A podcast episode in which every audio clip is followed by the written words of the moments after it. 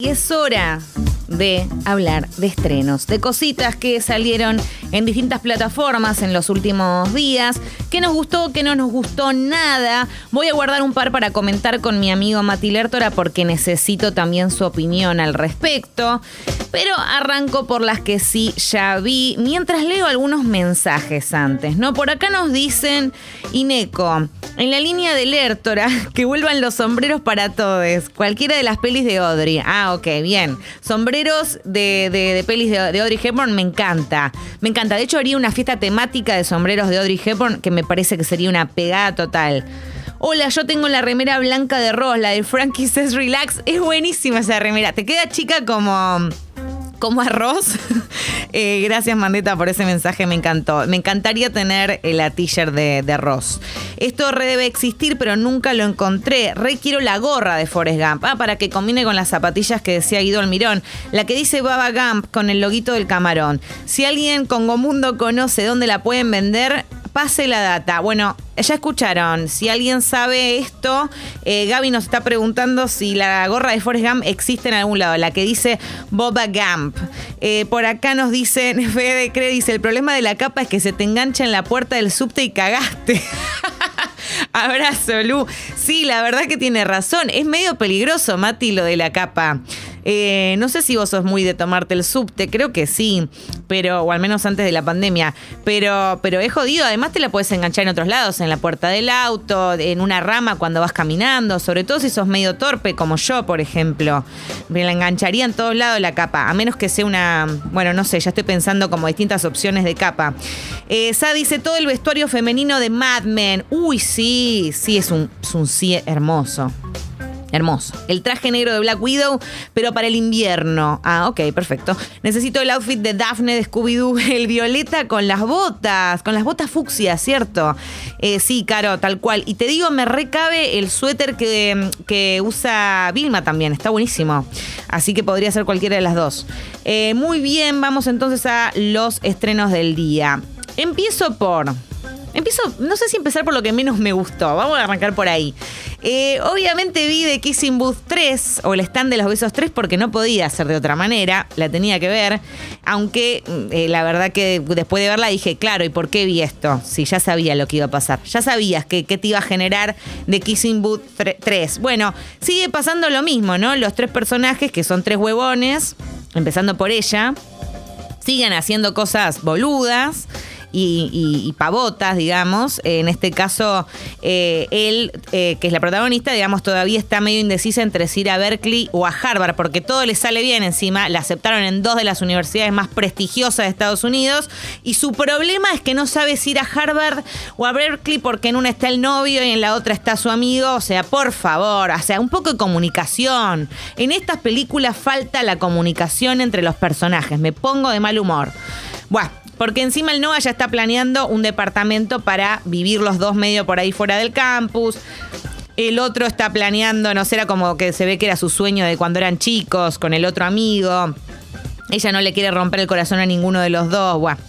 En fin, eh, la película es una boludez, chicos, no se las recomiendo bajo ningún punto de vista, seguramente ya lo saben, eh, pero a veces, viste, vos decís, bueno, quizás me encuentro con algo que es pavote, pero no tan, tan, tan pavote. Bueno, no, esto sí, esto es así de pavote, además es bastante tóxica la relación entre los tres, diría, ¿no? Porque la amistad ya que tienen ellos dos, con esa cantidad de reglas, yo digo, por favor, 180 reglas tienen, no hacer tal cosa de, en las espaldas de tu mejor amigo, no ir para allá si tu mejor amigo. Déjame joder, ¿qué clase de amigo es? Por Dios, me pongo nerviosa, guau. Así que no, para mí este de, Kissing Boot 3 es una estrella, ni siquiera una estrella y media. Una agosta, perdón, una agosta. Eh, ahora que no está Matilerto, le dejo de poner agosta si le pongo estrellas porque me hago la seria. Hago la serie profesional. Bueno, otra que estuve viendo es Cruel Summer, que también me la devoré. Son 10 episodios, le sobran 5, así que, bueno, eso para empezar. No es mala igual, ojo que no es mala, la premisa es interesante y eh, lo que tiene es que es adictiva. Como una serie que desafortunadamente al tener un misterio y girar en torno a un misterio, vos medio que la tenés que empezar a ver y no podés no terminarla. Es de esas, chicos, es de esas. ¿Qué problema? Eh, mucho humo en el medio, mucho humo ahora voy a contar de qué va, así para que tengan una idea. Ocurre en tres años, en el 1993, 1994 y 1995, en tres veranos. Eh, la protagonista, eh, en realidad son dos protagonistas, de hecho el punto de vista pasa de una a la otra. Va a haber, esto no lo voy a decir porque eh, el trailer no lo spoilea, así que yo tampoco voy a spoilearlo.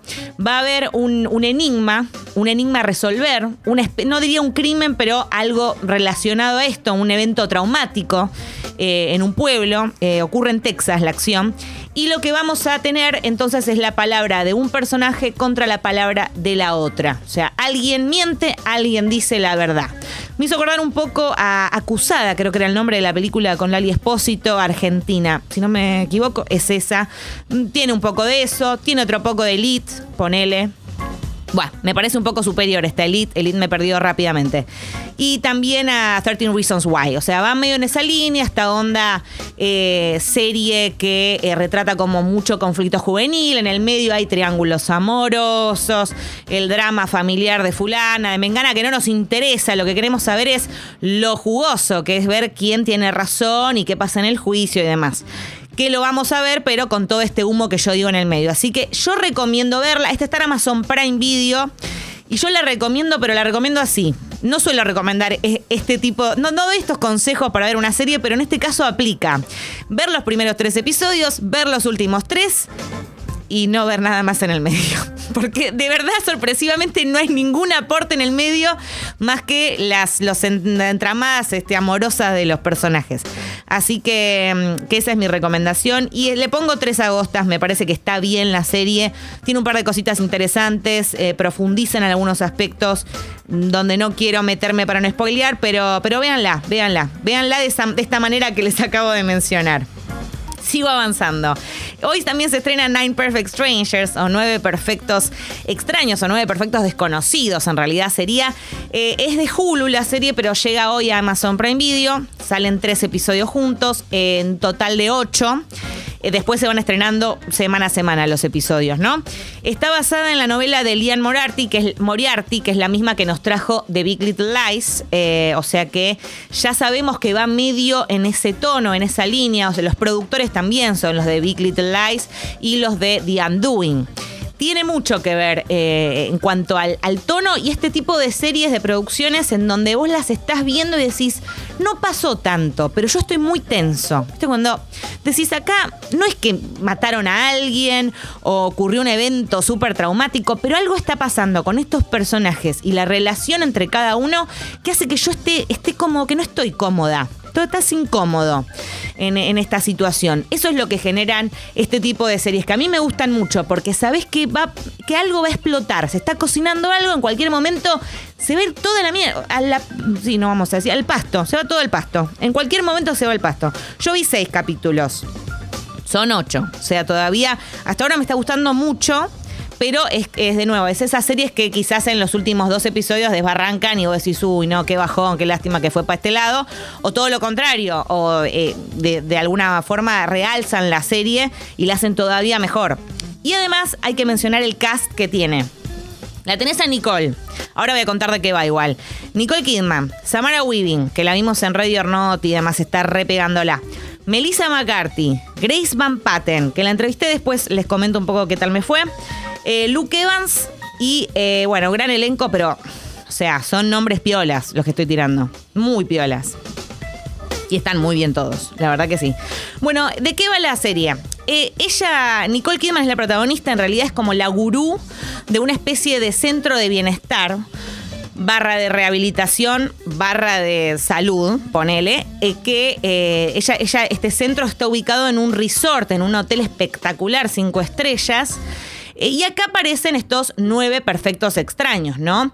Eh, nueve extraños que están formados por distintos integrantes. Tenés, por ejemplo, una pareja, una familia, una persona que vino sola, una escritora que está pasando por un momento medio, medio pedorrex y quiere buscar la inspiración, otro que está con unas adicciones. Bueno, o sea, cada uno tiene un conflicto diferente y viene a superar y a tratar de trabajar este, este problema, este conflicto, ¿no?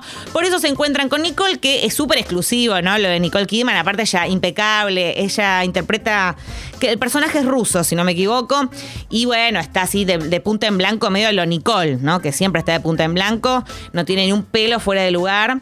Y en esta situación ella va a utilizar una serie de técnicas para que todos estos personajes puedan superar sus problemas.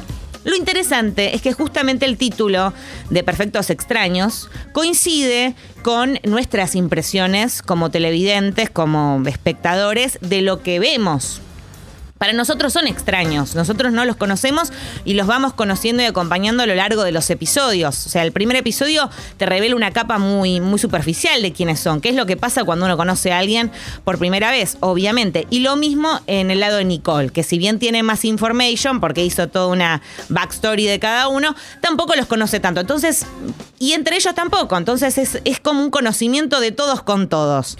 Eh, que me parece que está piola, es interesante. Y eh, las técnicas que se utilizan también son tan locas que decís, wow, quiero seguir viendo a ver qué otra técnica. Para que se den una, idea, en el trailer, eh, en un momento Jack eh, decide con los asistentes, los llevan a una especie de predio y les hacen cavar como tumbas en la tierra, los hacen acostarse y les tiran como tierrita arriba como si los estuvieran enterrando para que se conecten con la pérdida. O sea, no es un claramente un tratamiento para cualquiera porque te puede pegar como el culo, ¿no? La verdad, si acabas de perder a alguien y te hacen acostarte en la tierra y te tiran tierra encima, y bueno, lindo no debe ser. Pero bueno, ella usa este tipo de, tratamientos. Así que bueno, por ahora me está gustando mucho. Le pongo cuatro, cuatro agostas, pero no la terminé de ver. No la terminé de ver. Así que cuando termine, hacemos con Matty Lertora una devolución más completa. Sigo con The Wild Lotus, otra serie que terminamos eh, los dos. Este bueno, terminó hace muy poco, está en HBO Max. La que mencioné recién, no sé si lo dije, pero está en Amazon Prime Video, creo que lo había mencionado. Y esta que menciono ahora de Wild Lotus en HBO Max tiene un estilo también medio similar al anterior, en donde hay un montón de personajes, todos muy diferentes entre sí. Acá en el primer capítulo te dicen, hay una muerte. Alguien va a morir, pero va a morir asesinado. Bien, ya tenés esa información desde el primer capítulo, prácticamente desde el primer momento, te diría. Y a partir de eso vos ya ves la serie con ese conocimiento. Entonces, bueno, punto número uno, tenés que terminar, porque quien se murió, hay que verlo. Y punto número dos, tenés también de nuevo esta tensión constante y esta sensación de incomodidad de saber cuándo y de qué manera se va a morir esta persona que se va a morir y quién va a ser. Eh, me gustó, es como una sátira social la serie, ocurre en Hawái. Eh, ocurre en un, eh, bueno, en un hotel en Maui, exactamente, un hotel también reporno, recontraporno, súper piola. Eh, y ahí también se encuentran un montón de personajes que son bastante desagradables en general. Difícil sentir empatía con estos. Gente, bueno, de mucha guita, superficiales en cuanto a sus modos y demás.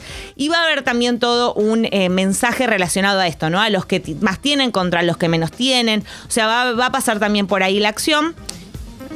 Y después este asesinato, ¿no? Que vamos a ver y vamos a descubrir en el episodio 6 quién y de qué manera va a morir. Me gustó, es lenta, tiene un ritmo que hay que saber acompañarlo. A mí me, resultó igual atrapante, o sea, muchas, un cúmulo de situaciones incómodas, tremendas, tremendas, todas situaciones que decís, uy, qué incomodidad, qué mal que la están pasando esto, si yo como consecuencia de eso también la estoy pasando mal. Pero, pero, pero está buena, es interesante y, de vuelta hay un mensaje que va más allá de lo que tiene que ver con el misterio de, quién asesinó a quién. Así que yo también le pongo tres agostas y media le voy a poner a esta. Después, ¿qué más? Eh, Reminiscence, quiero aclarar que no la vi, después Matilde Artora va a contar su parecer al respecto. Eh, nueva película que está en los cines en este momento con Hugh Jackman y Rebecca Ferguson. Buena dupla, buena dupla, eh, pero me guardo, me guardo mis comentarios para el lunes porque la veo el fin de semana. Sí terminé Modern Love y también terminé El Reino. Hmm. Me gustaría tener sus opiniones al respecto. Del reino lo que leí mucho en, Twitter, digamos, y en, críticas generales de, los, de la gente y demás, es que eran un poquito desniveladas las actuaciones. Eh, no coincido tanto. A mí me parece que están correctas todas en general. Me parece que están muy. Bueno, eh, ya lo mencionamos esto la semana pasada, pero el cast obviamente está formado por el Chino Darín, por Peter Lanzani, por Nancy Dupla, por Peretti, eh, Vero Spinetta, o sea, Joaquín Furriel. Hay un cast muy, eh, muy bueno, la verdad, de mucho talento que a comparación con, lo que veíamos en EDA, por ejemplo, la de Juanita Viale, es, eh, hablando ya de productos de Netflix argentinos, esto es muy superior. A mí me gustó, me parece que está correcta, que tiene un cierre, lo cual es muy gratificante. Hay una línea eh, narrativa que es la de Peter Lanzani, que de vuelta, si todavía no la terminaron, no quiero meterme en terreno de spoilers, pero sí, pero sí esa me parece que está un poquito de más, que es como es, está muy sobrecargada, la hace sobrecargada la serie cuando ya todo el conflicto inicial estaba interesante de por sí, no necesitábamos meternos tanto en esa puertita medio de la fantasía que abren por ese lado, pero de vuelta no quiero, no quiero spoilear mucho, de todos modos, insisto, me parece que está bien lograda, me parece que el cierre es satisfactorio y yo con eso me quedo más que conforme. Así que le voy a poner. Eh, le voy a poner tres agostas a esta. Y recuerdo que tenemos la entrevista con el chino, que anda en Instagram, la pueden escuchar ahí en Escucho Congo, FM, Escucho Congo, en Spotify, Congo Visión. Eh, hablamos con él, fue muy divertida la charla, duró. Se hizo bastante. Fue larguita y todo. Hablamos de películas, de series, muy buena. Así que pueden encontrarla ahí con el chino. Y termino con Modern Love y ya con esto vamos a seguir escuchando más música hasta regresar, que eh, volvió con una segunda temporada, ¿no? Eh, a ver, es una antología Modern Love que tiene como denominador común el amor.